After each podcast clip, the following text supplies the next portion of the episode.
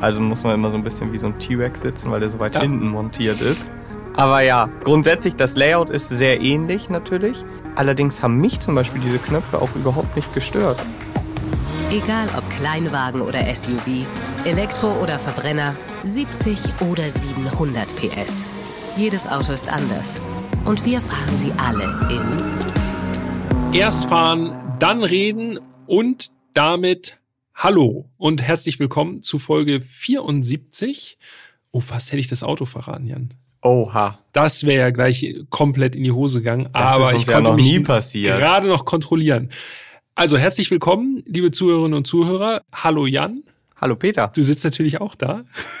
ich bin auch da, ja. Bevor wir lang um das Thema herum palavern, erstmal Sound. Der Sound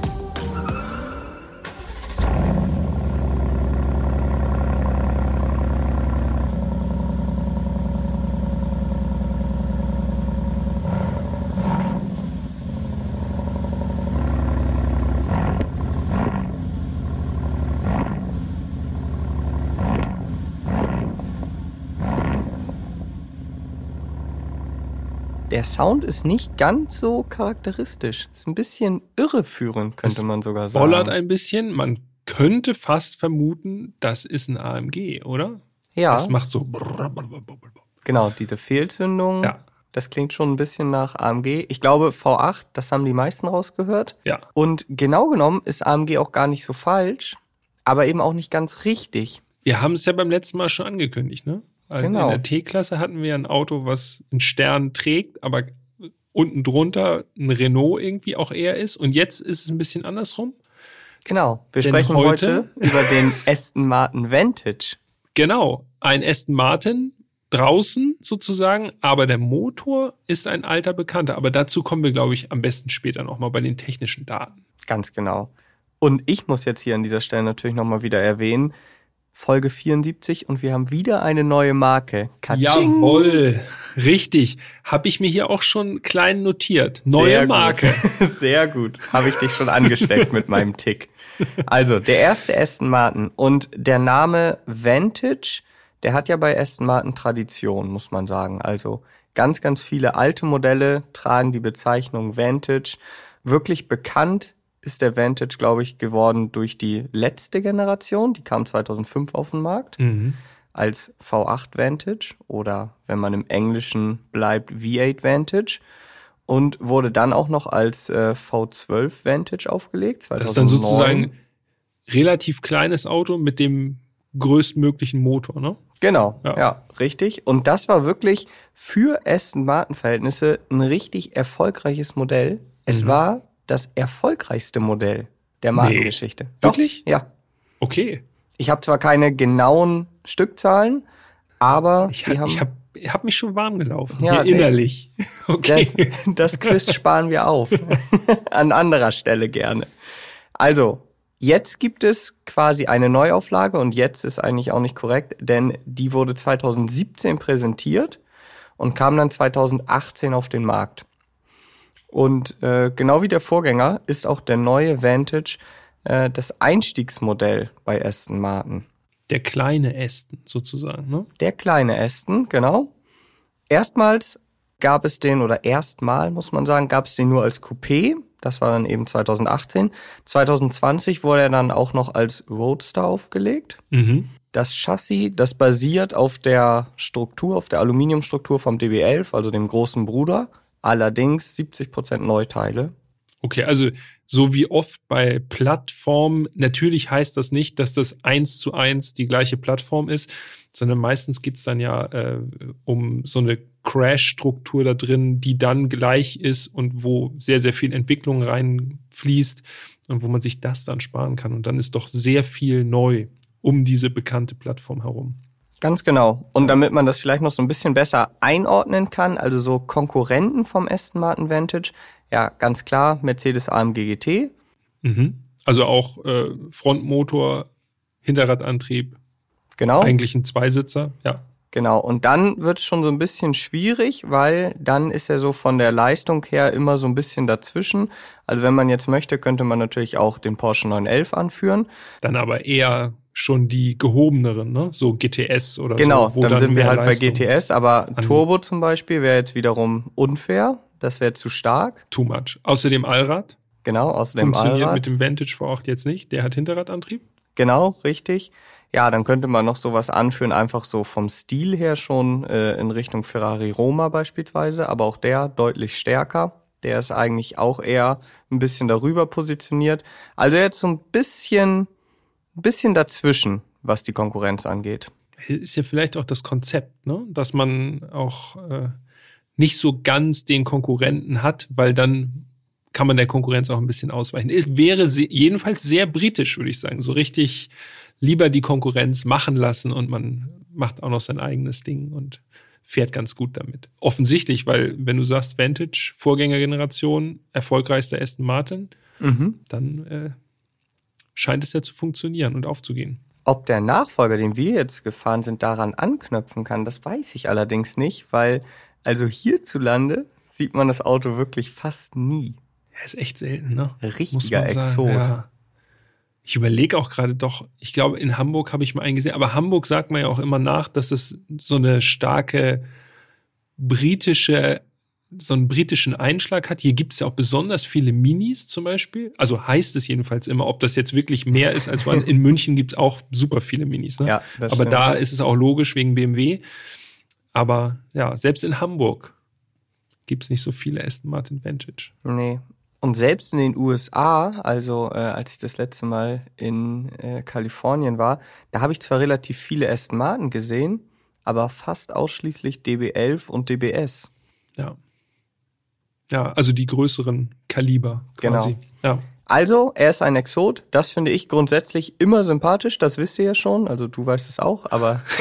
ich weiß, ich weiß das, ja. Ihr wisst es auch schon. ihr hört das einmal die Woche. Ich höre das zehnmal am Tag. Mal die Woche. okay, und bevor wir jetzt hier noch äh, groß weiter rumquatschen, würde ich sagen, schauen wir uns erstmal das Design des DB11 an. Oh ja, das ist spannend. Das Design. Dazu muss ich sagen, das Design, das erinnert ja ganz, ganz, ganz stark an den DB10. Und der ja. DB10, das war ja äh, ein Filmauto aus James Bond, Spectre. Ja. Und der wurde ja in einer Kleinstserie von zehn Stück auch tatsächlich aufgelegt. Also äh, ein paar ganz wenige Menschen kommen in den Genuss, einen DB10 zu besitzen. Aber der DB11, beziehungsweise der auch, aber hauptsächlich der Vantage, die sehen ihm schon sehr, sehr ähnlich, ne? Ja, stimmt. Ich finde, ähm, so vom Design her, finde ich, ist auffällig, dass das Auto gerade so, wenn man jetzt, wenn wir einfach mal einst also einsteigen in die Betrachtung, dass er sehr glatt ist. Ne? Also die Front gerade, das ist wirklich voller Fokus auf diesen Aston Martin Kühlergrill, mhm. Der ja wirklich, also der ist wirklich formatfüllend in der Schürze, muss man sagen. Ja, also, so ein richtiger Schlund. Genau, also sieht wirklich aus wie so ein böser Fisch irgendwie. der so den Schlund aufreißt. Und die Scheinwerfer treten so ganz an den Rand schon fast. Ne? Also es geht wirklich um das, ja eigentlich so das Markenlogo, muss man ja eigentlich schon fast sagen. Es ist nicht das Logo, aber damit verbindet man Aston Martin halt mit diesem typischen Kühlergrill, mit dieser Form. Ja. Ja, und die Scheinwerfer, die sind wirklich winzig, ja. Also die sind so klein ich gucke mir gerade das Bild an, was du gemacht hast, also direkt frontal. Das könnt ihr euch natürlich auch angucken auf äh, Erstfahren dann reden auf Instagram. Da ist es natürlich auch zu finden. Wenn ihr gerade eine Hand frei habt und äh, nicht am Steuer sitzt irgendwo, bitte natürlich. Und da ist schon echt auffällig. Also es fällt gar nicht so stark auf, wie klein die Scheinwerfer sind, wenn man so ein bisschen in einem anderen Winkel davor steht. Aber so frontal sind das wirklich ganz, ganz kleine Schlitze, so ganz am Rand irgendwie ja. von diesem Kühlergrill. Ja, und ansonsten ist die Front tatsächlich auch relativ schnörkellos. Wir haben noch die Motorhaube, die hat auch noch mal sehr weit außen noch mal zwei Lüftungsschlitze. Mhm. Und unten an der Schürze haben wir noch mal, ja, in diesem Fall in unserem oder bei unserem Testwagen in Glanzschwarz noch mal so zwei so, ja, wie so Diffusorecken oder ja. Splitterecken, muss man ja eher sagen in dem Fall. Sowieso war unser Fahrzeug schon äh, exquisit gespeckt. Ne? Aus, wenn die Farbe jetzt vielleicht im ersten Moment so ein bisschen einfach erscheint, wir haben versucht rauszufinden, welche Farbe das war.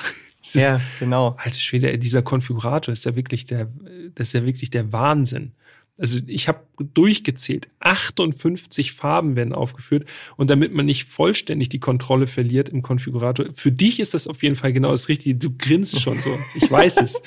58 Farben, da muss ich schon mal direkt genau. einsteigen. Genau. Das ist ja aber nichts im Vergleich zum Huracan STO, ne? Ja, das stimmt, aber da sind wir auch in anderen Sphären unterwegs. Aber 58 Farben, so viele Farben, dass man die schon so zu bestimmten Farbtönen zusammengefasst hat, damit man nicht wirklich komplett verloren verloren geht in diesem Farbenmeer. Ja, das stimmt. Das ist tatsächlich ganz kurios. Das habe ich so auch bei keinem anderen Konfigurator bisher gesehen. Also es wird differenziert zwischen Schwarz- und Grautönen, Purpur- und Blautönen, ja. Grüntönen, Rottönen, Bronze- und Orangetönen und Silber- und Weißtönen. So, das heißt, man kann sich so grundsätzlich erstmal vorstellen, okay, möchte ich was extrem auffälliges oder vielleicht was dunkleres und dann klickt man sich da so durch und es gibt allein Eins, zwei, drei, vier, fünf, sechs, sieben, acht. Bist du im Konfigurator heimlich da drüben? Ja, ich bin hier okay. schon drin. Zwölf Schwarz- und Grautöne. Das ist schon wild. Ja. Du hast dich angenähert an unsere Farbe, ne? Genau. Also, wir haben jetzt ganz, ganz lange drum es rumgequatscht. Sieht, es sieht weiß aus, es ist auch nur, eine Art weiß. ist kein richtiges Weiß. Genau, weil auch, mehr.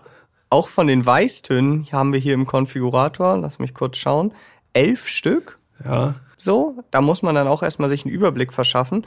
Und ich vermute, weil wir auch keine Ausstattungsliste zu unserem Testwagen hatten, dass unser Vantage die Farbe Q White Stone hatte.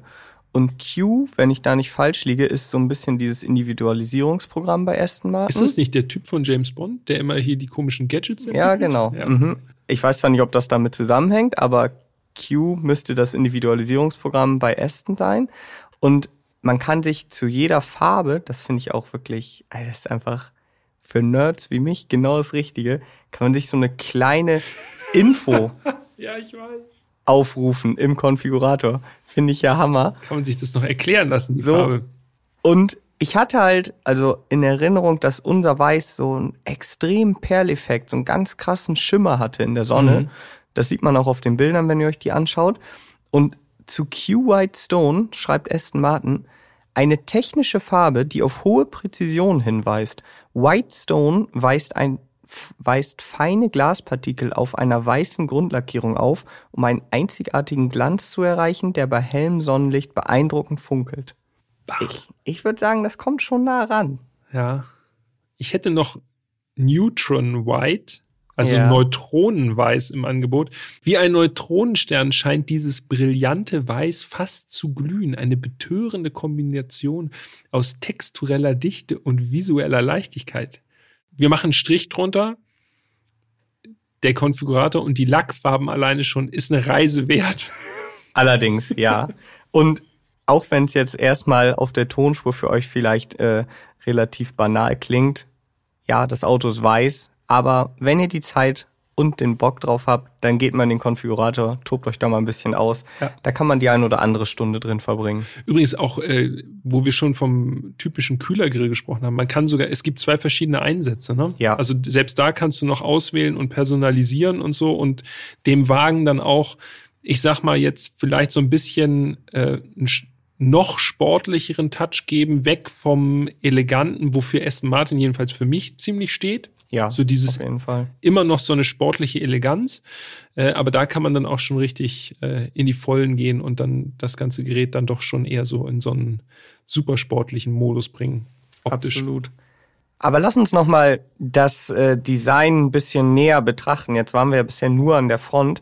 Wenn wir mal ins Profil rübergehen, dann finde ich als erstes mal wichtig, dass man so ungefähr eine Vorstellung hat, wie groß dieses Auto ist. Denn wir mhm. haben jetzt ja schon gesagt, es ist ein Einstiegsmodell und er wirkt vielleicht auf Bildern oftmals größer, als er eigentlich ist. Der Vantage ist 4,47 Meter lang, also gar nicht so lang, mhm. relativ kurz, allerdings 1,94 breit. Ja, das ist wirklich, also das ist schon wirklich erstaunlich, dieses Verhältnis, ne? Genau. Und gleichzeitig nur 1,27 flach, also wirklich sehr, sehr gute Proportionen für einen Sportwagen, wenn man so möchte. Mhm. Radstand, das auch noch der Vollständigkeit halber, 2,70 Meter. Und ich finde im Profil, da sieht man dann auch ganz klar, der Wagen hat wirklich ganz, ganz kurze Überhänge, ne? Ja, vor allem hinten der Überhang, der ist wirklich super kurz. Ja, das stimmt. Erinnert mich von der Grundform auch so ein bisschen an Jaguar äh, F-Pace.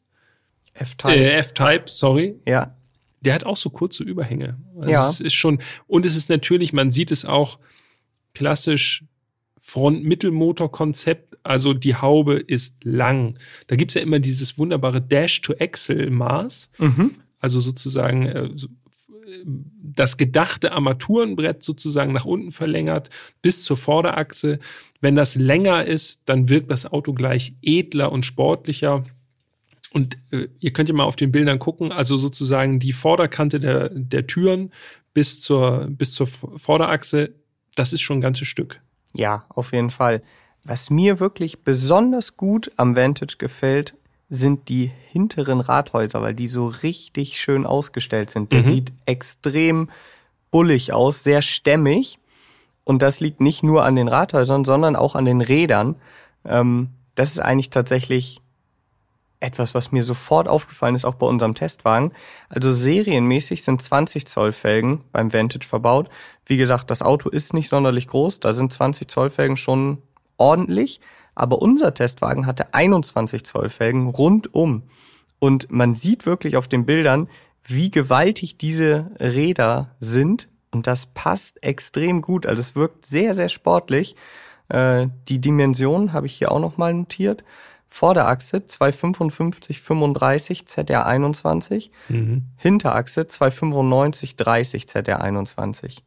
Ja, also da ist auch wenig Gummi sozusagen optisch vorhanden, jedenfalls so äh, im Querschnitt sozusagen, also nicht von oben drauf geguckt. Ja, steht sehr stämmig da. Der ganze Absolut. Wagen, muss man muss man so konstatieren.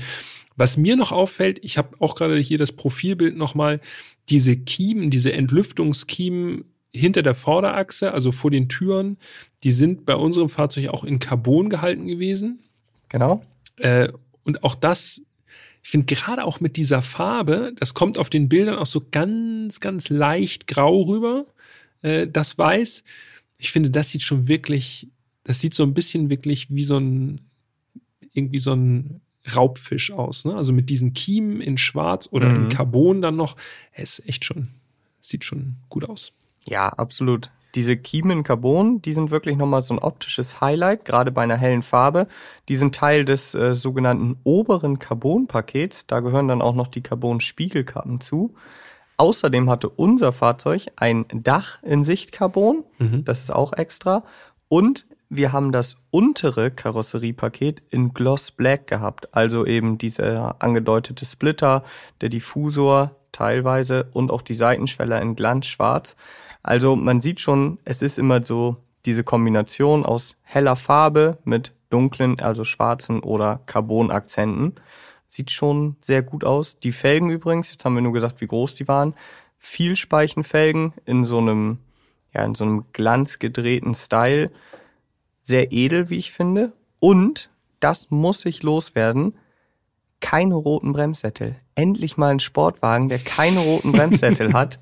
Ich finde, das ist einfach ein bisschen zu viel benutzt worden, rote Bremssättel. In diesem Ja. Fall schwarze Bremssättel. Super edel. Ja, auch gut aufeinander abgestimmt einfach, ne? Da ist schon, da war jemand am Werk bei der Zusammenstellung des, des Vantage, der, der einen Sinn für Details hatte. Hat sich Mühe gegeben. Ja. Auf jeden Fall. Dann gehen wir rum ums Auto und landen am Heck und ich finde, also das ist wirklich sehr, sehr sportlich. Wir kommen gleich noch dazu, äh, warum das besonders sportlich wirkt. Aber das erste, was mir eigentlich immer auffällt bei einem Vantage V8, ist dieser Heckbürzel, ne? Also so ein feststehendes Spoilerheck, äh, im Grunde nur in der Fahrzeugmitte. Man kennt es auch so vom DBX oder so, ne? Von Genau. dem großen, von dem SUV von Aston Martin.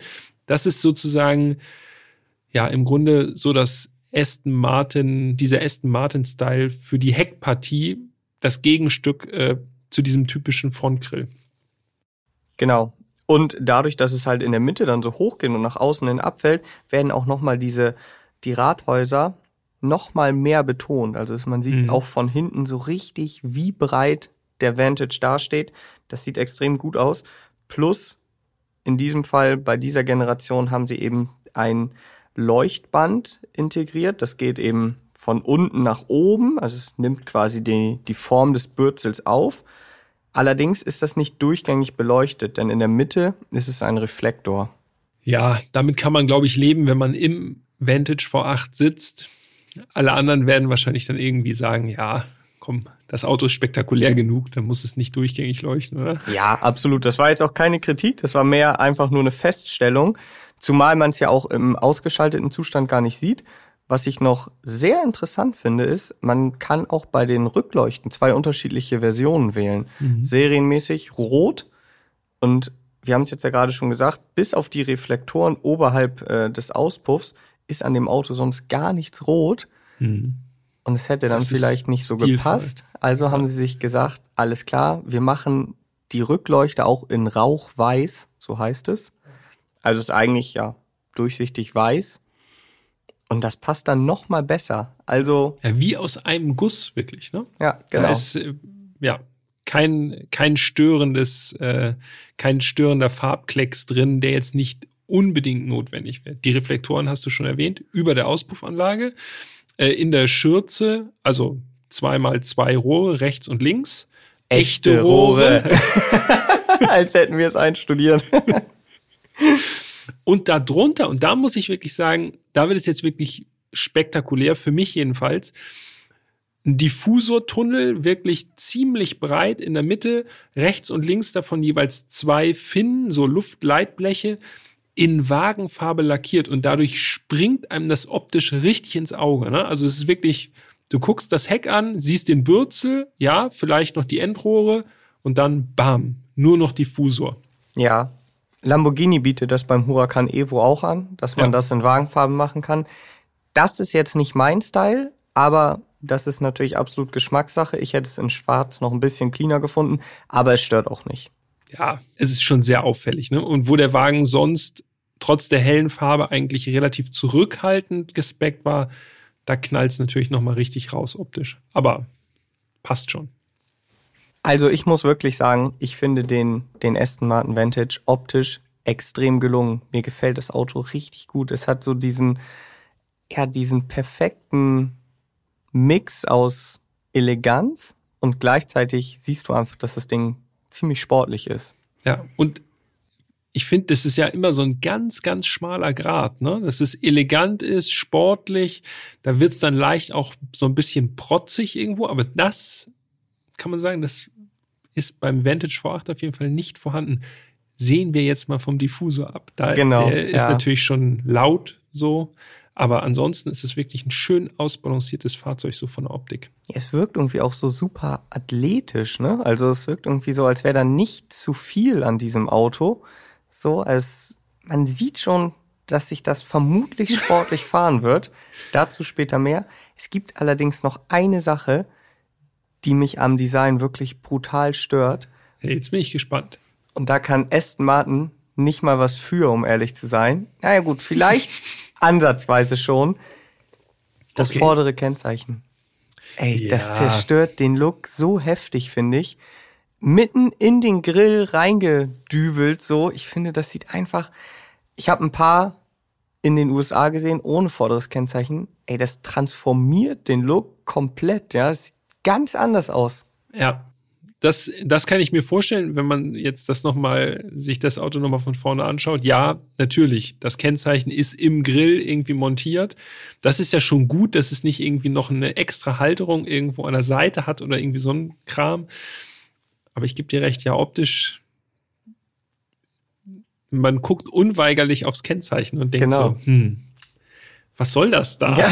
Wäre doch ohne viel schöner. Aber Vorschrift ist Vorschrift. Was muss, das muss, ne? Ja, dann sind wir einmal rum und jetzt würde ich vorschlagen, öffnen wir mal die Türen. Der Innenraum. Und da gibt es gleich mehrere Besonderheiten, denn auch der Vantage hat versenkte Türgriffe, wie beim Honda E aus Folge 71 und auch wie beim Honda E für unseren Geschmack, wie wir jetzt festgestellt haben, richtig rum zu öffnen. Ja, gut. Aber es geht weiter, denn wenn du die Tür öffnest, öffnet die nicht ganz normal.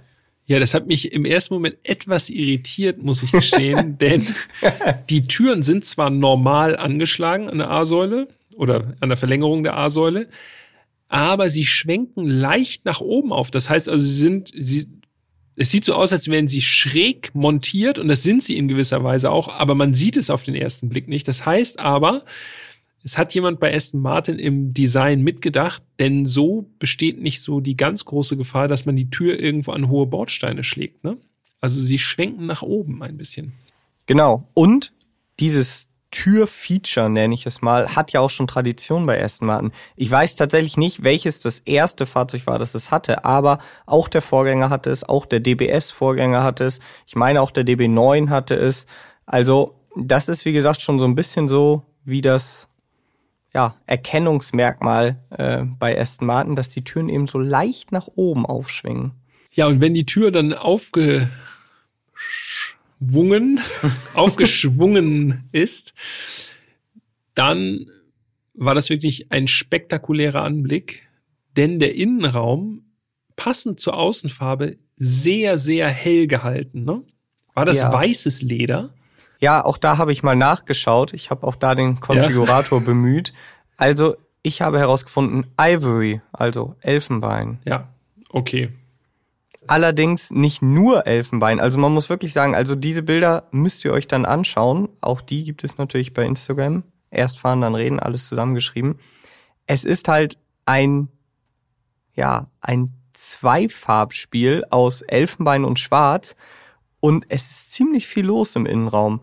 Also Sitze, hauptsächlich Elfenbein mit schwarzen Applikationen an der Seite, aber auch noch mit schwarzen Strichen in der Mitte, wie so eine Art, ja, Racing, Racing Streifen. ja, stimmt. Gleichzeitig sind die Sitze perforiert, eben für die Sitzbelüftung, allerdings auch man hätte jetzt auch einfach die ganze Rücklehne perforieren können, aber das haben sie nicht gemacht. Das läuft so nach oben hin aus, sieht fast aus wie ein Muster. Dann haben wir noch das eingestickte Aston Martin Logo, wiederum in schwarz. Sowieso auch schwarzes Stitching auf den Sitzen. Also man sieht wirklich alles ja, aufeinander die abgestimmt. Nähte, die Nähte, das Stitching. Stitching, ja. genau, die Nähte. Und in der Mittelkonsole geht es so weiter. Die Mittelkonsole ist ebenfalls Elfenbein, hat allerdings in der Mitte einen schwarzen Lederstreifen, der dann wieder abgesetzt ist von zwei schwarzen Nähten. Also man sieht wirklich, alles ist perfekt aufeinander abgestimmt.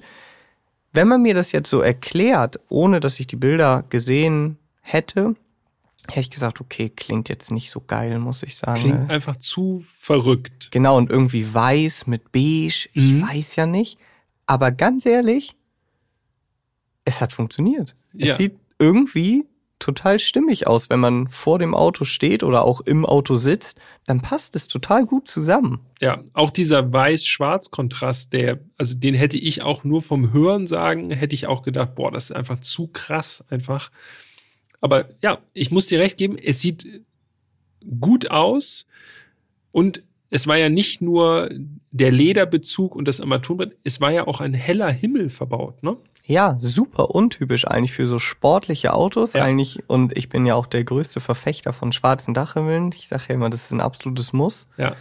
Aber man war nicht so eingesperrt in so einer dunklen Höhle, sondern genau. es wirkte alles irgendwie hell und freundlich eher. Und edel. Ja, und da sind natürlich auch noch so ein paar Details, die dann dazukommen. Alleine wenn man die Türen dann zuzieht, Lederschlaufen mhm.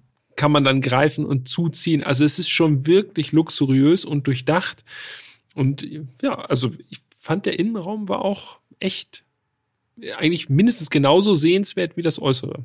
Ja, vor allen Dingen gibt es im Innenraum wirklich sehr, sehr viel zu entdecken. Äh, lass uns mal mit dem Lenkrad Beginn. Das Lenkrad ist nämlich auch an sich schon wirklich super spektakulär. Das liegt daran, dass es nicht so richtig rund ist. Ja, es ist also ganz pauschalisiert, würde ich fast sagen, es ist beinahe viereckig. Ja, genau. Und das ist natürlich untypisch, aber auch das hat bei Aston Martin schon so ein bisschen Tradition. Zum Beispiel der, der 177, also der, das Hypercar von denen, das hatte auch schon so eine, so eine Art eckiges Lenkrad. Auch der Vanquish, der Vorgänger Vanquish, der hatte das auch so in diese Richtung gehend. Und in unserem Testfahrzeug war das ja auch noch oben und unten, also die Lenkradspangen oben und unten waren in mattem Sichtcarbon ausgeführt. Ja. Und im Griffbereich hatten wir Alcantara. Also eine Ein- sehr schöne Kombination. Ja, sieht auch, ich finde wirklich, sieht echt gut aus. Einfach dieser Pralltopf, riesen, riesengroß, äh, mit einem Aston Martin Logo. Aber selbst das hat den guten Gesamteindruck für mich nicht geschmälert, muss Nee. ich sagen. Also ein wirklich ein Lenkrad, das man gerne in der Hand hat. Auf jeden Fall. Dann gibt's auch noch ein paar Knöpfe und Tasten auf dem Lenkrad. Vier pro Seite plus Walzen. Ähm, was die machen, da kommen wir, glaube ich, eher im Fahrenkapitel zu, weil da hat es schon einiges auch mit Fahrmodi und Ja. Dämpfereinstellungen zu tun. Und hinterm Lenkrad, da gibt es dann schön große Schaltwippen. Ja, genau. Nicht am Lenkrad montiert, sondern an der Lenksäule. Groß, wirklich, äh, wirklich auf, fast auf gesamter Lenkradbreite sozusagen äh, fassbar in matt grau, dunkelgrau, schwarz und aus Alu. Ne? Also das ist jetzt kein Billigkrams, der da drin ist. Das ist schon alles sehr, sehr wertig. Nee, Billigkrams suchst du eigentlich im Interieur vergebens. Ich schaue Ja. hier gerade noch mal rein. Es gibt eigentlich nichts, wo ich sagen würde, das hat mir gar nicht gefallen von der von der Haptik. Nö, war alles gut. Nö. Nochmal die Liste durchgehen. Ja, ich schaue hier gerade noch mal rein, denn es gibt so die ein oder andere mh, ja, das ein oder andere skurrile Feature, beispielsweise der Blinkerhebel. Denn der Blinkerhebel, der ist von Mercedes. Ja, ist auch nicht das einzige Teil, was von Mercedes ist, müssen wir auch sagen. Ne? Also, genau, das war jetzt die schön Das war die Überleitung. Überleitung in die Parts, die von Mercedes kommen. Und das wird eine relativ lange Liste, denn ja, so von der grundsätzlichen Bedienung her hat sich Aston Martin dann tatsächlich ganz schön was bei Mercedes äh, aus dem Regal genommen sozusagen und im Vantage V8 verbaut. Als erstes Infotainment, ne? Genau, Das ist, glaube ich, so das äh, entscheidende Teil, was wahrscheinlich auch sie dazu bewogen hat, weil dann gibt es schon ein Infotainment, das besteht und man muss kein eigenes entwickeln. genau. Allerdings äh, gab es nicht die neueste Generation, ähm, Mhm. sondern die alte Generation, muss man so hart sagen. Ja. Also es ist noch die Generation mit Touchpad und diesem Drehdrückrad. Ähm, 8 Zoll Display in der Mittelkonsole so halb eingelassen, würde ich mal sagen. Also es steht ein bisschen nach oben raus, so. Ja. Aber Und der Rahmen ist beledert vom Bildschirm. natürlich. Das ist auch, also das war schon wild. Das hatte, habe ich. hatte mal ein bisschen. Leder übrig. Genau. Ja, komm, dann machen wir das da noch hin. Das ist von der Bedienung her, ja, einfach zu verstehen, allerdings natürlich von den Funktionen, wenn man es jetzt einfach mal mit äh, heutigen äh, Infotainment-Systemen vergleicht, natürlich nicht mehr so ganz State of the Art. Aber ganz ehrlich, das habe ich auch schon an anderer Stelle ein paar Mal gesagt, bei einem Sportwagen kann ich das verkraften, wenn man da jetzt nicht alle neuesten Funktionen an Bord hat. Ja, da liegt der Fokus halt wirklich eher auf dem Fahren ne? und nicht auf, äh, man daddelt im Infotainment rum und hat noch tausend Ansichten und was nicht alles. Also wäre schön, wenn, aber Ist jetzt auch kein Ausschlusskriterium. in einem Aston Martin ist es nicht, äh, wirklich nicht ausschlaggebend, ja.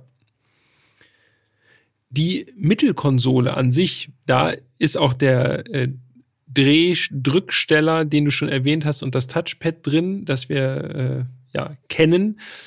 Die Mittelkonsole an sich ist ein, also es gibt tausend Knöpfe einfach nur. Ne? Es ist unglaublich, wie viele Knöpfe auf einer Mittelkonsole Platz finden können überhaupt. Ja, ganz viele von euch schreiben uns ja immer, ja, diese Touchflächen und so, das ist alles Ja, genau. total, das lenkt alles total ab. Hier, bitte. Da gibt es eigentlich gefühlt gar keine Touchflächen. Es gibt überall Knöpfe. Touch, Ah. ja, Sitzheizung, Sitzbelüftung, Genau. komischerweise, also wirklich vollkommen irrational. Das ist jetzt wiederum eine Touchfläche gewesen. Genau, ich sage ja Also- fast keine, aber an gewissen Stellen dann doch. Aber es gibt Ja. zumindest sehr, sehr viele Knöpfe, Tasten, die kann man alle drücken. Genau. Und es gibt sogar, äh, sogar die Fahrstufe lässt sich per Tastendruck wählen. Also man hat keinen Gangwahlhebel, Mhm. sondern man drückt einfach eine Taste für D, für neutral, für rückwärts, für parken. Es ist alles eine Taste. Erinnert mich so ein bisschen, hatten wir nicht, hatten wir das nicht mal drüber, drüber gesprochen beim, beim Fiat 500 Elektro war das doch, oder? Da Ja. waren das auch Tasten. Das hat mich verwirrt. ich, war, ich kann mich noch erinnern. Welche Folge war das denn? Jetzt können wir das Quiz nachholen. Oh nein. 28. Oh, da bist du aber weit daneben. Nee, 37. 15. Oh, ja, wenn es keine Zulassungszahlen sind, dann 15? Wobei, warte mal, ich muss selber noch mal kurz überlegen. 15, jetzt habe ich mich sogar vertan. 15 war der SLS, 14. 14? 14. ja, ich habe einfach nur Fragezeichen in, in den Augen. Ich habe keinen Plan. Ja. Aber auch damals haben wir, glaube ich, schon gesagt, ähm, dass auch schon die anderen Aston Martin, also auch schon die Vorgängergeneration, auch die hatten teilweise schon diese Knöpfe und da hat man noch in der Mitte sogar den Schlüssel so reingesteckt. Das entfällt tatsächlich Genau. beim Vantage V8. Aber dieses grundsätzliche Layout, also Startknopf oben und dann rechts und links so wie so ein umgedrehtes V oder ein A.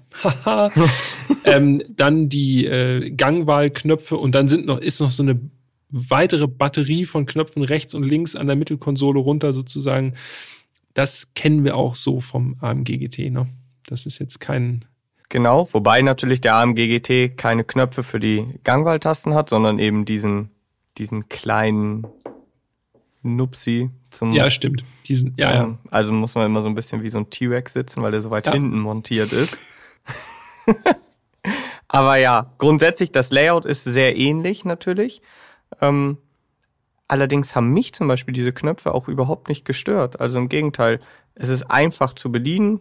Alles hat irgendwie ein Symbol drauf. Man sieht, aha, Start, Stopp, da ist ESP aus. Hier habe ich irgendwie noch äh, Kurzwahltasten fürs Navi, fürs Telefon, für Radio, für die 360-Grad-Kameras, die ich äh, direkt aktivieren kann. Es sieht lustig aus. Das sieht, da ist nämlich so ein Fotoapparat drauf. Genau. Da denkt man erst, ach, damit kann ich irgendwie ein Foto machen. Irgendwie ist eine Dashcam irgendwo oder so. Das wäre auch geil, wenn du einfach mal die vordere Kamera oder so nutzen könntest, um andere Verkehrsteilnehmer zu fotografieren.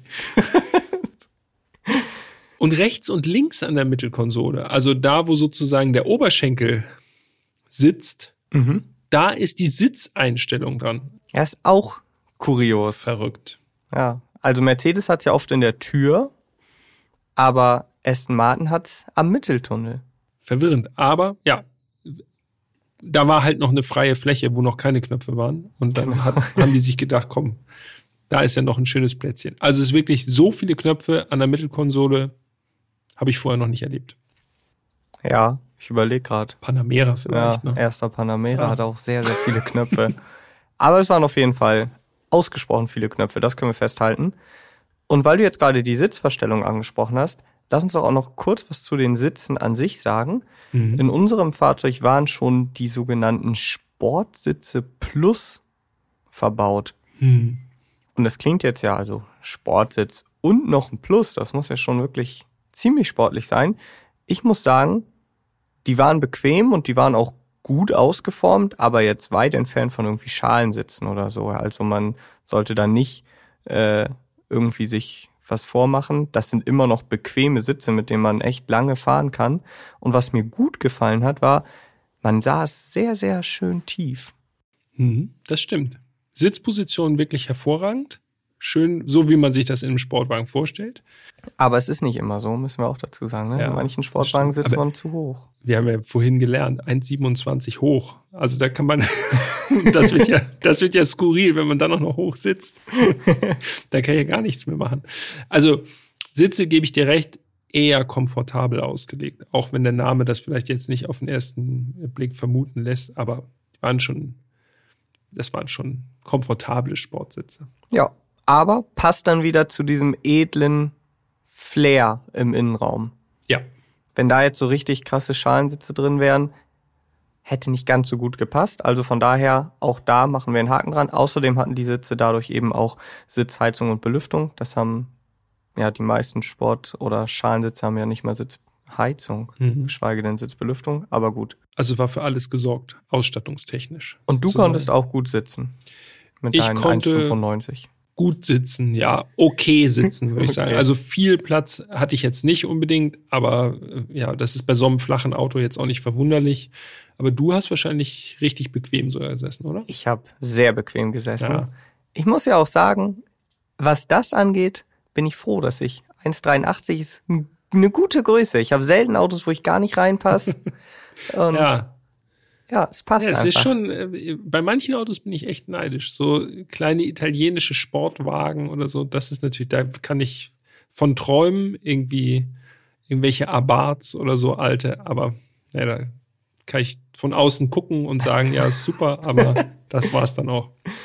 ja, Ist dir aufgefallen, dass es kein, äh, kein Handschuhfach gibt? Ist mir aufgefallen. Vantage-Markt? Das muss ich sagen, als Ablagenbeauftragter, auch bei Sportwagen bin ich Ablagenbeauftragter natürlich. um das festzuhalten. Kein Handschuhfach fand ich ein bisschen enttäuschend. Ja, zumal auch sonst nicht ganz so viele Ablagen Mhm. vorhanden waren. Ne? Es ist mir aufgefallen. Ja, ich habe ich hab mir schon gedacht, das wird bei dir auf jeden Fall sauer aufstoßen. Ja, also in der Mittelkonsole gibt es so ein kleines Fach. Da war allerdings, ich weiß gar nicht, was da drin war, eine Bedienungsanleitung oder was war da drin? Ja, hm, Irgendwie sowas. So ne? Das war so ein Büchlein ne? von Aston Ja, Martin auf jeden genau. Fall, habe ich da wahrgenommen. Und hinter den Sitzen war auch noch ein bisschen Platz. Mhm. Aber jetzt nicht so, dass man da äh, große Reisen, Reisetaschen oder so drin verstecken kann. Nee, nicht im Innenraum. Aber Ja. dafür gibt's ja äh, den Kofferraum. Richtig?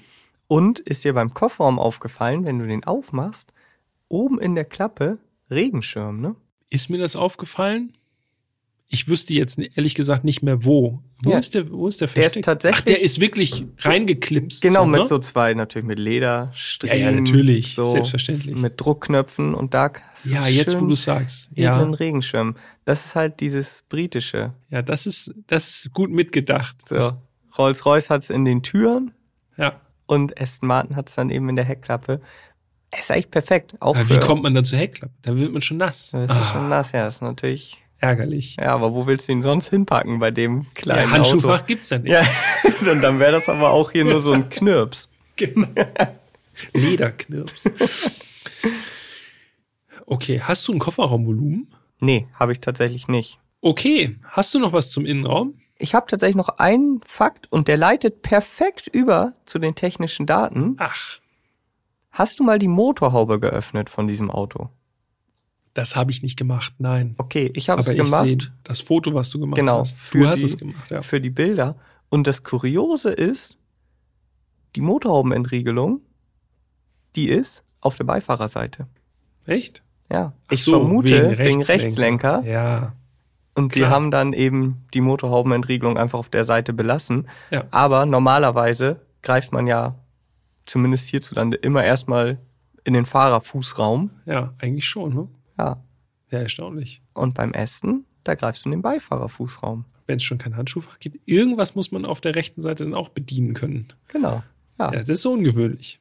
Und bringt uns zum Motor und die technischen Daten. Das Datenblatt. Und jetzt haben wir es ja schon mehr oder weniger deutlich durchklingen lassen. Der Motor, der stammt von Mercedes. Ja. M177, Korrekt? 4 Liter V8 Biturbo. Über Jahre war das ja bei Mercedes die Allzweckwaffe. Also wird auch heute noch verbaut, wird aber weniger. Im Aston Martin Vantage ist er in der gleichen Leistungsstufe verbaut, wie er ursprünglich im AMG GTS verbaut wurde. 510 PS, Mhm. allerdings ein bisschen mehr Newtonmeter. 685. Und das ist schon wirklich, wirklich viel. Also 685 Newtonmeter Drehmoment. Das ist gewaltig. Im AMG GTS waren es 650. Da gab es ja auch nochmal einen Facelift dann später. 522 PS hatte der dann und der hatte 670. Also selbst der hatte noch weniger Drehmoment als im Aston. Und äh, der Motor, ich meine, einige von euch werden es schon wissen, der hat äh, innenliegende Turbolader, ne? Also heißes V, wie Heißes man so V, schön ja. sagt. Also liegt zwischen den Zylinderbänken, Genau. liegt die Turbotechnik verborgen sozusagen. Effizienter, besseres Ansprechen, das volle Programm, äh, Wärme und so weiter und so fort. Also hat viele Vorteile und äh, ja, man kann es nicht an den Zahlen jetzt belegen, aber Mercedes hat halt darauf gesetzt. Genau. Außerdem, das hattest du, glaube ich, schon angesprochen, ist es ein Frontmittelmotor. Also er ist so weit wie möglich nach hinten, hinter die Vorderachse gerutscht und natürlich auch niedrig eingebaut. Und auch das sieht man auf, den, auf dem Bild, was du gemacht hast. Ne? Ja. Also er ist wirklich ganz hinten versteckt sozusagen im Motorraum. Genau, ja. Gekoppelt ist dieser Biturbo V8 nicht an eine Siebengang-Doppelkupplung wie bei Mercedes, sondern an eine Achtgang-Automatik. Genau. Die stammt von ZF und die äh, sogenannte Transaxle-Bauweise, da hat Aston Martin dabei drauf gesetzt. Das bedeutet Motor vorne, vorne Mitte und Getriebe hinten. Sorgt für eine gute Gewichtsverteilung, weil das Getriebe natürlich auch ein schwerer Posten ist, so im Absolut. Gesamtkonstrukt. Das heißt also, ja, die bestmögliche Gewichtsverteilung von 50-50, Vorderachse, Hinterachse, da kommt man auf jeden Fall damit dann schon ein bisschen näher ran. Ja, auf jeden Fall. Oder sogar genau drauf, weil der Ja. Wagen hat eine 50-50 Gewichtsverteilung, was natürlich schon bemerkenswert ist, wenn man überlegt, dass da vorne eben ein dicker V8 sitzt. Ja, das stimmt. Fahrleistung, Ja, wichtig. super sportlich, kann man sagen. 0 auf 100, 3,6 Sekunden ist Schon die Angabe. schnell. Das ist wirklich fix. Wie gesagt, erinnert euch, das ist der Einstiegs-Aston Martin, ne? Ja. Also, wenn das der Einstieg ist, hui, hui, hui, dann wird mir schon ganz schummrig. Und auch die Höchstgeschwindigkeit ist für ein Einstiegsmodell auch schon äh, erwähnenswert. Ja, Über 300. 314. Ja. Also, es sind schon wirklich beeindruckende Werte. Außerdem fand ich sehr beeindruckend das Leergewicht. 1530 Kilo. Okay, wir haben jetzt gesagt, das Auto ist nicht riesig, aber wenn man auch bedenkt, was alles an Bord ist, also neben dem großen V8, an Ausstattung, es wurde ja an nichts irgendwie gespart, auf nichts verzichtet, da wurde alles reingepackt und trotzdem nur 1530 Kilo. Das finde ich schon, finde ich schon gut. Ja. Das ist, aber da merkt man eben auch, es ist ein rela relativ kleines Auto, ne? Ja, das stimmt. Aber Motor ist natürlich und die ganze Ausstattung drin. Also du hast ja schon gesagt, äh, belüftete und beheizte Sitze und so weiter und so fort. Das ganze Ledergedöns und so. Das wiegt ja alles. Ja, auf jeden Fall. Aber ja. gar nicht so viel, wie man denkt, offensichtlich. Und der Wagen hat immer Hinterradantrieb. Das ist natürlich auch noch wichtig. Und das ist nochmal beeindruckender dann mit diesem Wissen äh, zu sehen, dass 3,6 auf 100 mit Hinterradantrieb. Guter Wert, Da müssen die Reifen schön warm sein. absolut. Der Vollständigkeit halber würde ich noch einmal gerne erwähnen, natürlich gibt es den äh, Vantage auch noch in unterschiedlichen Versionen. Also das ist jetzt quasi die Version, die wir hatten. Außerdem gab es den Vantage AMR mit Siebengang Handschaltung, wirklich auch sehr speziell. Dogleg-Getriebe, ne? Genau. Also erster Gang hinten links. Genau. Und dann wird immer schön durch die Gassen, durch die sechs übrigen durchgeflippt. Richtig, davon gab es nur 200 Stück. Dann gibt es die Vantage F1 Edition. Er hat ein bisschen mehr Leistung, 535 PS und nochmal so einen kleinen Flügel und so. So ein bisschen dem Safety Car nachempfunden.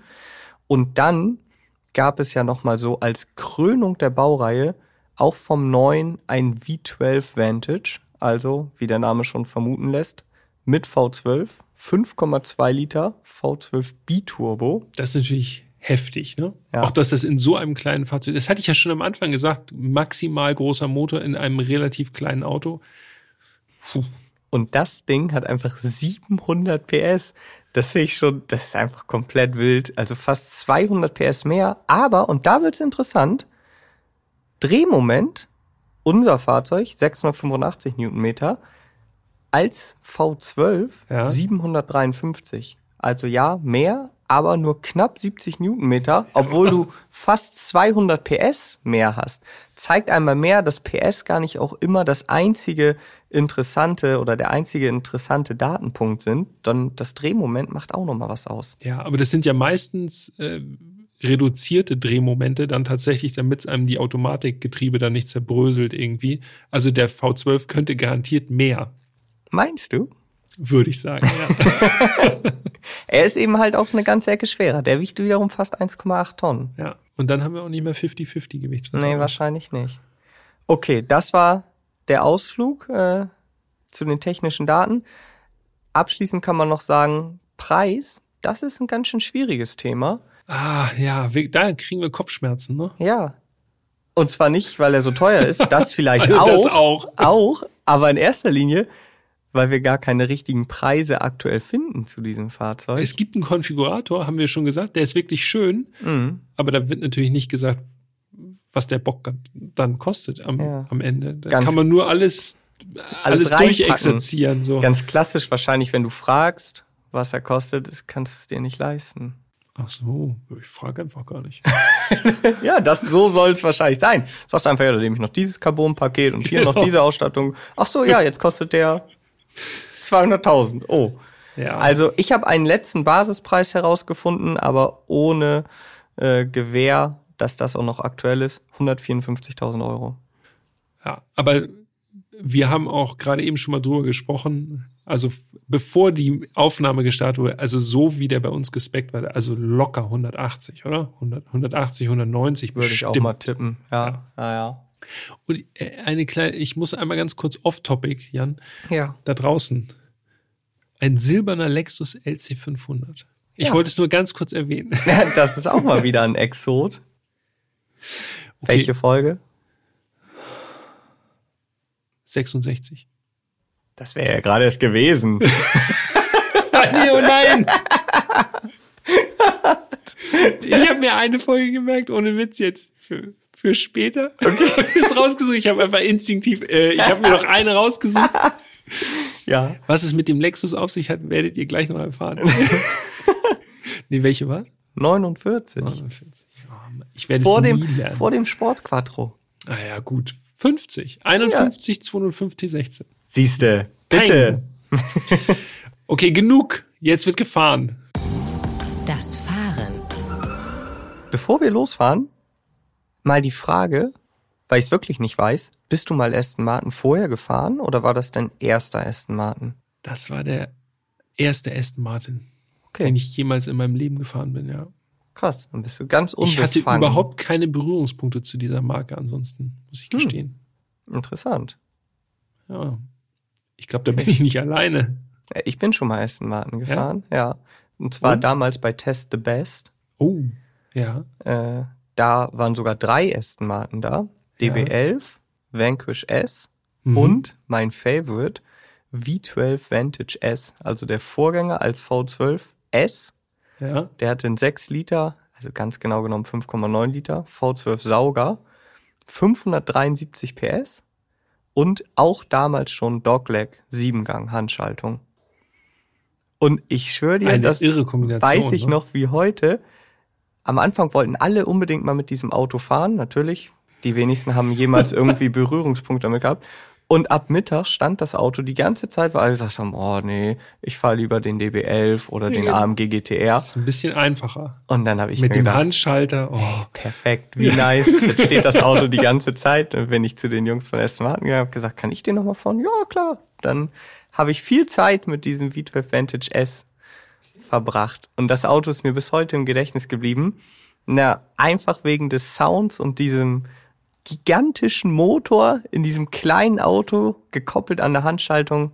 ist so ein bisschen Cobra-Feeling. Ne? Ja, genau. Also großer Motor, handgeschaltet. Ja, aber, äh, aber Moment mal, wir wollen jetzt hier Vantage V8 fahren. Ja, jetzt wollen wir Jetzt- Vantage V8 fahren. Aber ich wollte ja noch mal kurz flexen.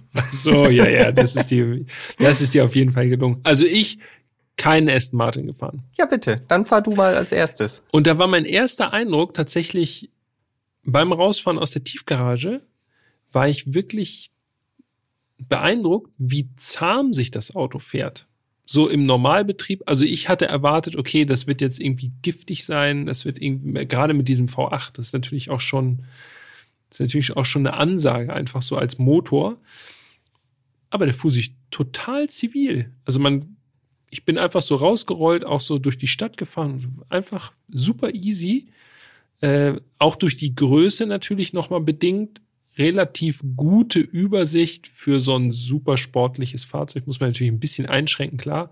Auch so gerade C-Säule ist natürlich schon recht massiv.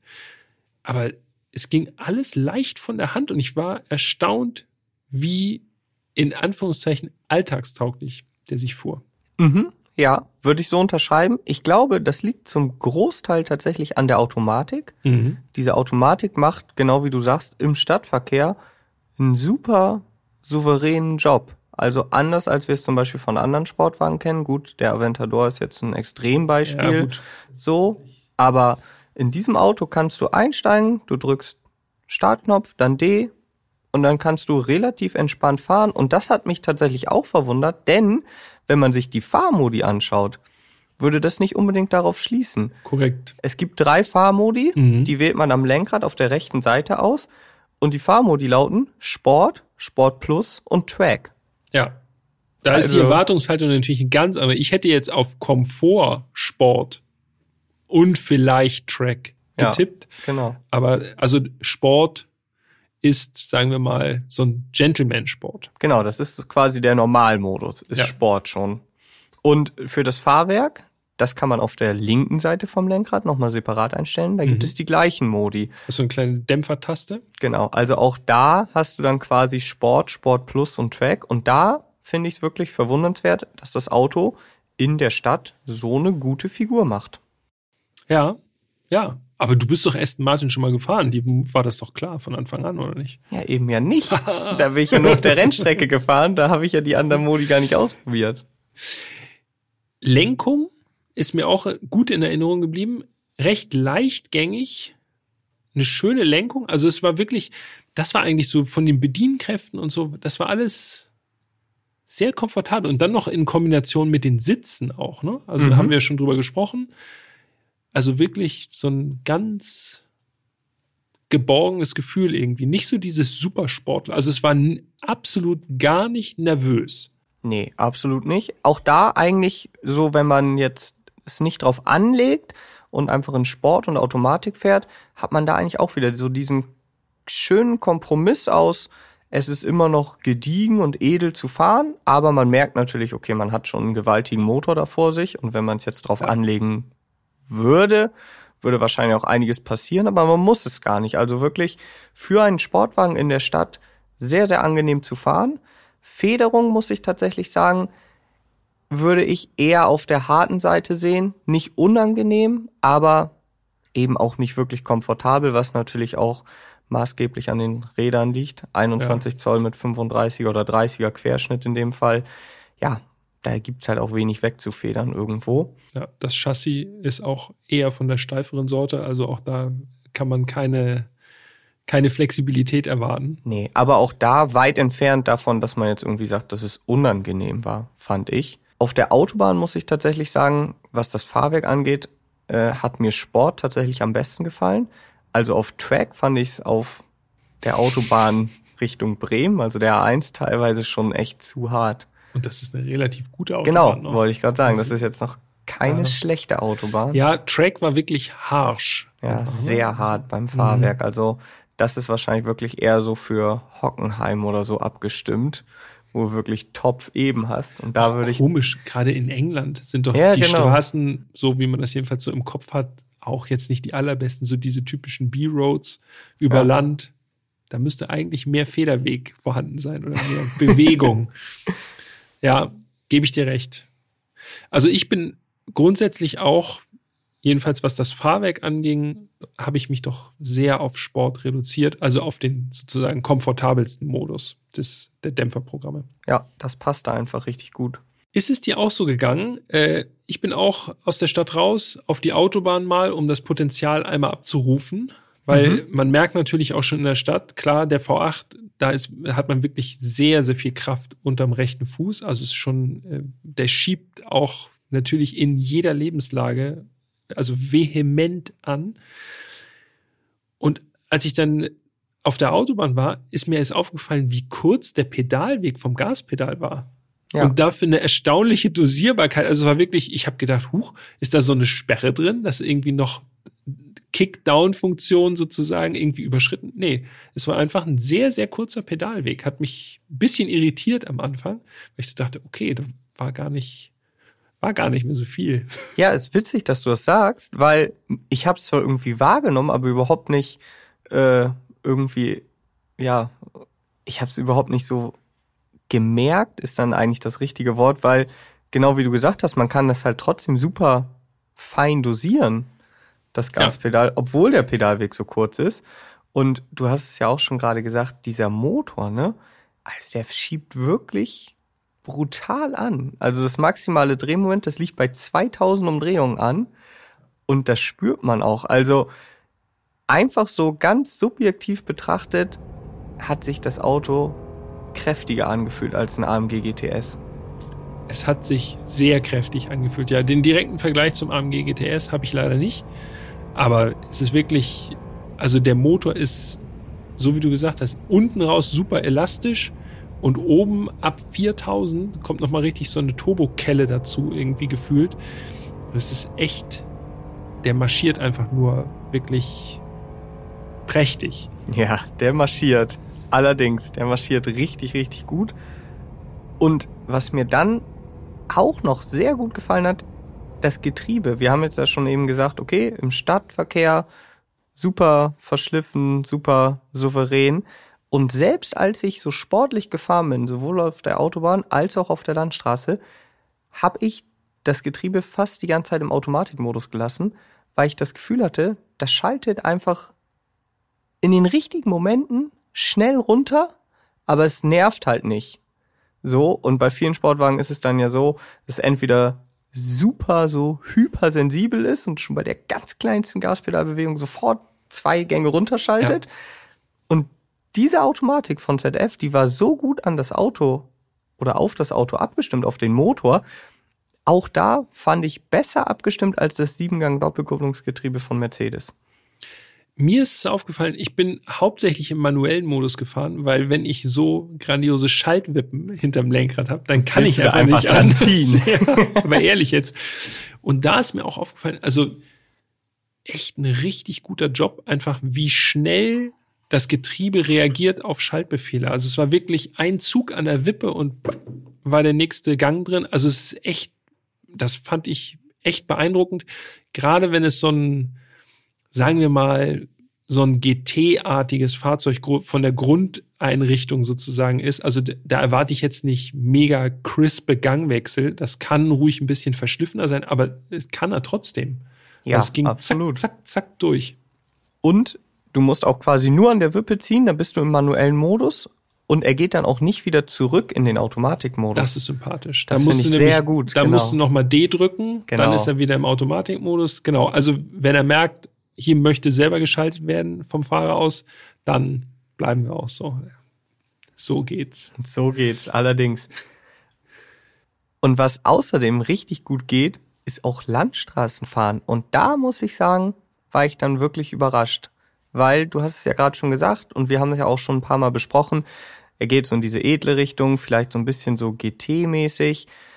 Und wenn man da drin sitzt, in seinem Ledersitz, mit den ganzen, mit den ganzen Annehmlichkeiten, dann hat man jetzt vielleicht nicht unbedingt das Gefühl, dass das ein wirklich ein sportliches Auto ist, was auch sportlich ums Eck geht. Aber vor allen Dingen die Traktion hat mich sehr überrascht. Also, er hat ein elektronisches Hinterachsdifferential, okay, aber mit Hinterradantrieb und fast 700 Newtonmeter auf der Hinterachse, das Auto fuhr sich sehr, sehr schön. Das hätte ich auch so nicht gedacht. Es ist ein richtiges Fahrerauto, ne? Ja, also man genau. kann es wirklich nutzen und es hat auch so eine angenehme Spreizung. Wir haben schon darüber gesprochen, alltagstauglich für so ein sportliches Auto. Ja, würde ich sagen. Aber auf der anderen Seite, wenn du den wirklich scharf stellst und gerade so dieser Umstieg von Sport auf Sport Plus, also Track für die Straße brauche ich nicht. Ähm, da merkt man dann schon, okay, wie krass die Gasannahme sich auch nochmal verändert, weil der echt nochmal so einen Satz nach vorne macht dann plötzlich bei gleichbleibender Gaspedalstellung. Da merkt man dann am Ende, diese Spreizung ist so toll, ne? Von alltagstauglich, aber wenn du Sport Plus haben möchtest, dann ist es ein richtig potentes und richtig spaßiges Auto wirklich. Ja, absolut. Also das mit dem Komfort oder der Alltagstauglichkeit, das hat mich nicht so sehr überrascht. Was mich allerdings wirklich extrem überrascht hat, ist, dass das Auto sich viel sportlicher fährt, als ich gedacht habe. Ja. Ich hatte, so, und jetzt kommt es, ich hatte so ein bisschen Lexus LC500 Vibes. Ja, ja. Weil das auch der Anspruch luxuriös, seriös ist und dann merkt man auf einmal, okay, das Ding ist eigentlich, ist das wirklich so, ja, wie so ein, wie so ein Sportler im Anzug. Also der kann dann plötzlich auch Dinge, die man jetzt gar nicht so erwartet hätte. Ja, definitiv. Und dass du sportlich gefahren bist, das habe ich gesehen, als ich eingestiegen bin. Was? Denn die Reichweite bei vollem Tank war bei 272 Kilometer. Ja, ich bin ganz sparsam gefahren. Ganz sparsam? Nee, Winz, bin ich nicht. Winzigen Tank. Gebe ich ja zu. Irgendwann, Jan, irgendwann mache ich das. Dann haben wir irgendwie so ein übelstes Geschoss hier. Ja. Und dann fahre ich so sparsam wie möglich damit. Aber nimm mich bitte nicht mit. Sag's mir einfach danach dann. Ich rufe dich dann an. Jan, ich habe Zeit, wir können lange sprechen, ist kein Problem. Ich, ich fahre mit 90 über die Autobahn. Irgendwann mache ich das. Äh, Verbrauch, ja. nicht Sparverbrauch. Achtung, Disclaimer. 18,4 auf 100 hatte ich. Hm. Ja, das der schlürft natürlich massiv weg. Ne? Also ja, also angegeben. Ökologisch ist das Fahrzeug nicht. Angegeben sind 10,3, aber das erreicht man wahrscheinlich. 10,3? Ja, oh. ist angegeben. Ja. Also da hast du deinem Namen nicht alle Ehre gemacht diesmal. Nee, muss ich sagen. Wir hatten allerdings auch nicht ganz so viele Kilometer, ne? Nee, genau. Mit, wir dem, mussten, mit dem Vantage vor. Wir mussten ein bisschen mussten äh, effektiv gut, sein. Die gut nutzen. Die Kilometer, die wir hatten, mussten wir gut nutzen. Das ja. stimmt. Ja, also ich habe ich hab gar keinen genauen Verbrauch mehr aufgeschrieben. Wie so oft denke ich mir so, ey, bei so einem Auto, das soll nicht hochgestochen klingen, aber ob der nun ein, zwei Liter mehr verbraucht, ja, sei es drum. Ich kann halt nicht raus aus meiner Haut. Ich guck dann halt trotzdem nochmal schnell. Ja, ist doch, ist ja gut. So haben wir wenigstens eine Ansatzweise, so eine, so eine Richtung, wo es hingeht.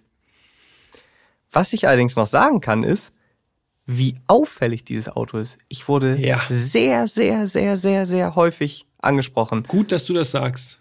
Allein beim Fotos machen, also ihr könnt sehen, wo ich die Fotos da gemacht habe, da war nicht viel los und ich war da jetzt auch nicht ewig und trotzdem sind allein in dieser Zeit schon zwei vorbeigefahren. Aha, was fährt da draußen? Taubenblauer RS6.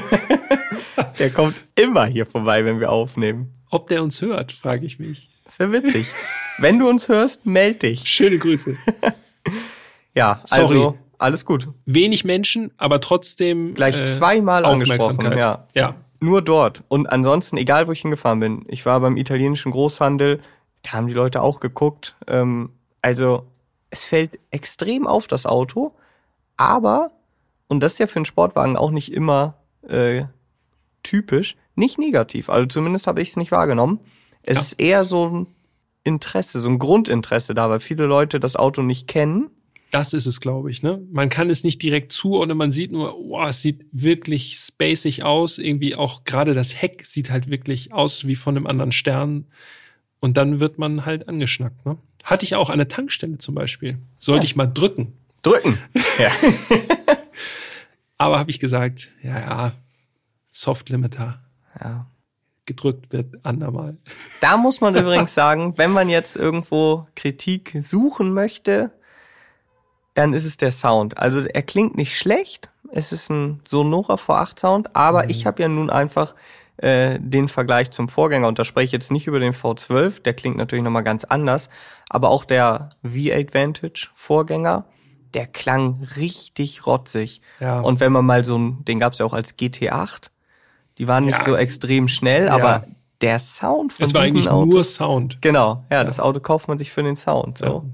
Also da ja gut, es ist einfach die Zeit. Fand ich aber auch im Innenraum eigentlich ganz gut. So auf, äh, auf der Autobahn war der Motor jetzt nicht super präsent. Beim, mhm. beim Vollgas schon, dann wurde wurde es natürlich mehr, aber ansonsten wirklich auch ein angenehmes, distinguiert britisches Geräuschniveau im Innenraum. Aber eigentlich, ja, so ein, ja, der Turbo V8 Sound, der ist halt grundsätzlich schon ein bisschen eingedämmter jetzt mittlerweile wie gesagt, ist Meckern auf hohem Niveau und mir kann es ja auch immer nie laut genug sein. Von daher bin ich ja auch nochmal die Ausnahme. Irgendwann finden wir ein Auto, wo du sagst, das war zu laut.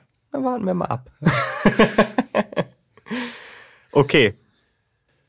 Zeit Ja. für ein Fazit? Ja, schnelles Fazit. Auf jeden. Das Fazit. Also, Aston Martin Vantage. Ich muss sagen, das Auto hat mir schon bei, bei der Präsentation 2017 optisch extrem gut gefallen. Bis dann, bis ich dahin dann allerdings keinerlei Berührungspunkte mehr mit diesem Auto hatte. Man sieht es sehr selten. Ähm, ich bin ihn nie gefahren. Ich saß, glaube ich, nicht mal vorher mal drin. Und um ehrlich zu sein, dachte ich, das ist sicherlich ein schönes Auto. Vielleicht so ein schneller GT, so ein Cruiser. Aber ich habe mir so unterm Strich gedacht, das Auto sieht wahrscheinlich besser aus, als es fährt. Das waren meine Grundgedanken. Mhm. Und ich muss sagen, das Gegenteil ist der Fall. Ja. Das hat mich extrem überrascht. Also das Auto ist super schnell, aber es lässt sich eben auch richtig, richtig sportlich bewegen. Und, und das ist für mich ja immer ein nicht zu unterschätzender Punkt, es hat diesen Exotenstatus. Und das, Schon wieder. ich liebe das bei Autos. So. Ich weiß. ich weiß es doch. Okay, jetzt kannst du was sagen. Ja, im Grunde geht's mir ähnlich wie dir. Äh, Ich muss meine Meinung revidieren. Ich dachte auch, ja, sieht irgendwie schick aus, aber ob's dann auch schick fährt, hm, man weiß es nicht. Fährt sich super agil, schön leicht. Die Balance haben wir drüber gesprochen. Also das ist echt ein, das ist eine richtige Fahrmaschine, das Ding. Ja. Und das hätte ich nicht erwartet. Und deshalb sage ich, ich äh, bin sehr positiv überrascht von diesem Vehikel. Echt Ja. krass. Also wie beim LC500 auch so ein bisschen, es war so ein bisschen unterm Radar bei mir.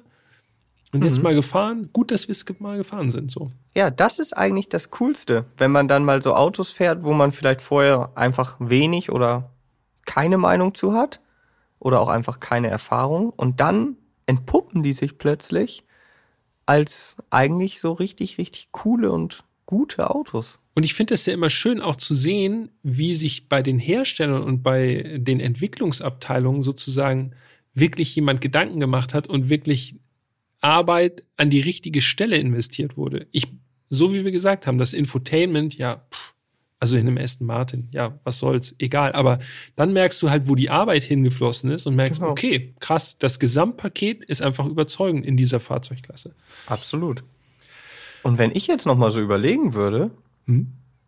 wir haben ja schon gesagt, die Konkurrenz ist halt nicht so wirklich greifbar, aber ich hätte den Vantage auf jeden Fall lieber als einen AMG GTS oder auch als einen 911 GTS. Ja, beim 911 GTS bin ich mir ehrlich gesagt nicht ganz so sicher. Finde ich schon irgendwie attraktiv, weil er so undercover ist. Ja, und das ist ja das, was ich dann wieder gar nicht mehr attraktiv finde. So siehst du hier in Hamburg an jeder Ecke. Aber beim AMG GTS gebe ich dir recht. Okay. Das ist nicht mein, also das ist nicht mein Fall. Da finde ich den britisch angehauchten äh, Approach sozusagen an dieses Fahrzeugkonzept finde ich interessanter. Ja, sehr gut. Sind wir zumindest teilweise einer Meinung. Gut, das war Folge 74 mit dem Aston Martin Vantage V8. Extra nochmal Englisch ausgesprochen. Ah, sehr schön. Und äh, nächste Folge, die 75, die ist auch schon in der Planung. Wird auch sportlich, aber ganz anders sportlich. da kann ich auch wieder Fremdsprachenkenntnisse auspacken hier. Ja gut, das kannst du ja immer. Naja, geht so. Aber schreibt uns gerne, äh, was ihr vom Aston Martin Vantage haltet, ähm, wie Ja. euch der Wagen gefällt, natürlich auch, wie euch der Podcast gefallen hat. Wir freuen uns immer von euch zu hören. Podcast.autobild.de, das ist die Adresse. Ansonsten gerne auch bei Instagram, erst fahren, dann reden. Ihr wisst es ja mittlerweile, wo ihr uns kontaktieren könnt und macht das ja auch ganz fleißig. Danke dafür. Danke für die heutige Folge, Jan. War ein großer Spaß. Hast du dich gefühlt wie James Bond? Nee, aber Ich das ist auch so dieses, das ist für mich wirklich so ein richtiges Klischee. Ja. So Aston Martin, man fühlt sich wie James Bond. Nee. Musste ich aber trotzdem jetzt nochmal zum Abschluss fragen. ist gut, aber sind wir uns da 100% einig? Absolut. Bis nächste Woche. Alles klar, bis nächste Woche. Macht's gut. Ciao, ciao.